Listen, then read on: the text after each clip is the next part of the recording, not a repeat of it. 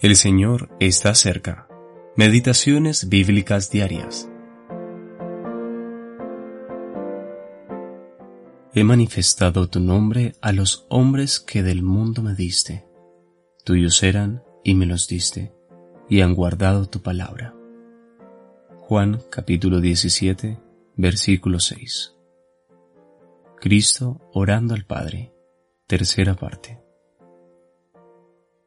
Al considerar su vida en la tierra, el Señor pudo decir exacta y honestamente, Yo te he glorificado en la tierra, he acabado la obra que me diste que hiciese.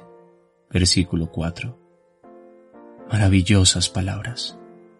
Que podamos aprender de nuestro bendito Señor a comprometernos a hacer la voluntad de Dios y con su ayuda llevar a cabo las cosas que comenzamos hasta finalizarlas. La maravillosa oración de Cristo nos lleva a un mayor goce de nuestra relación con el Padre y el Hijo.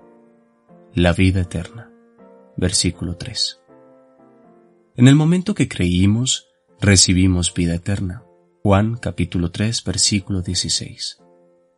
¿Qué significa esto realmente? El Señor Jesús es la vida eterna. Primera de Juan capítulo 5 versículo 20.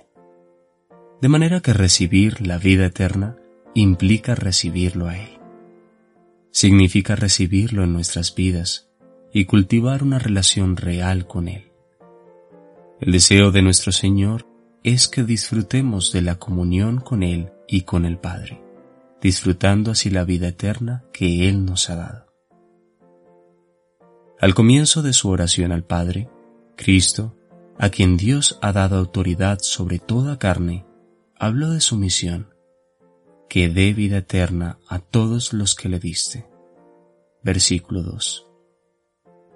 Su propósito principal era, y sigue siéndolo, que podamos tener comunión continua con el Padre y el Hijo, plenitud de gozo. Primera de Juan, capítulo 1, versículos 3 y 4. Nuestro Dios y Padre es quien ha diseñado todo esto, y Él y el Hijo trabajan juntos para permitirnos ser verdaderos adoradores, ya que el Padre tales adoradores busca que le adoren. Juan capítulo 4 versículo 23. Así Cristo utiliza su autoridad para dar vida eterna a aquellos que se arrepienten y creen.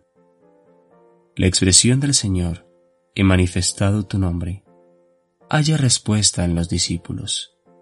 Ellos han guardado tu palabra. Que esto pueda ser cierto de nosotros, que guardemos su palabra y lo adoremos en espíritu y en verdad. Alfred E. Bauter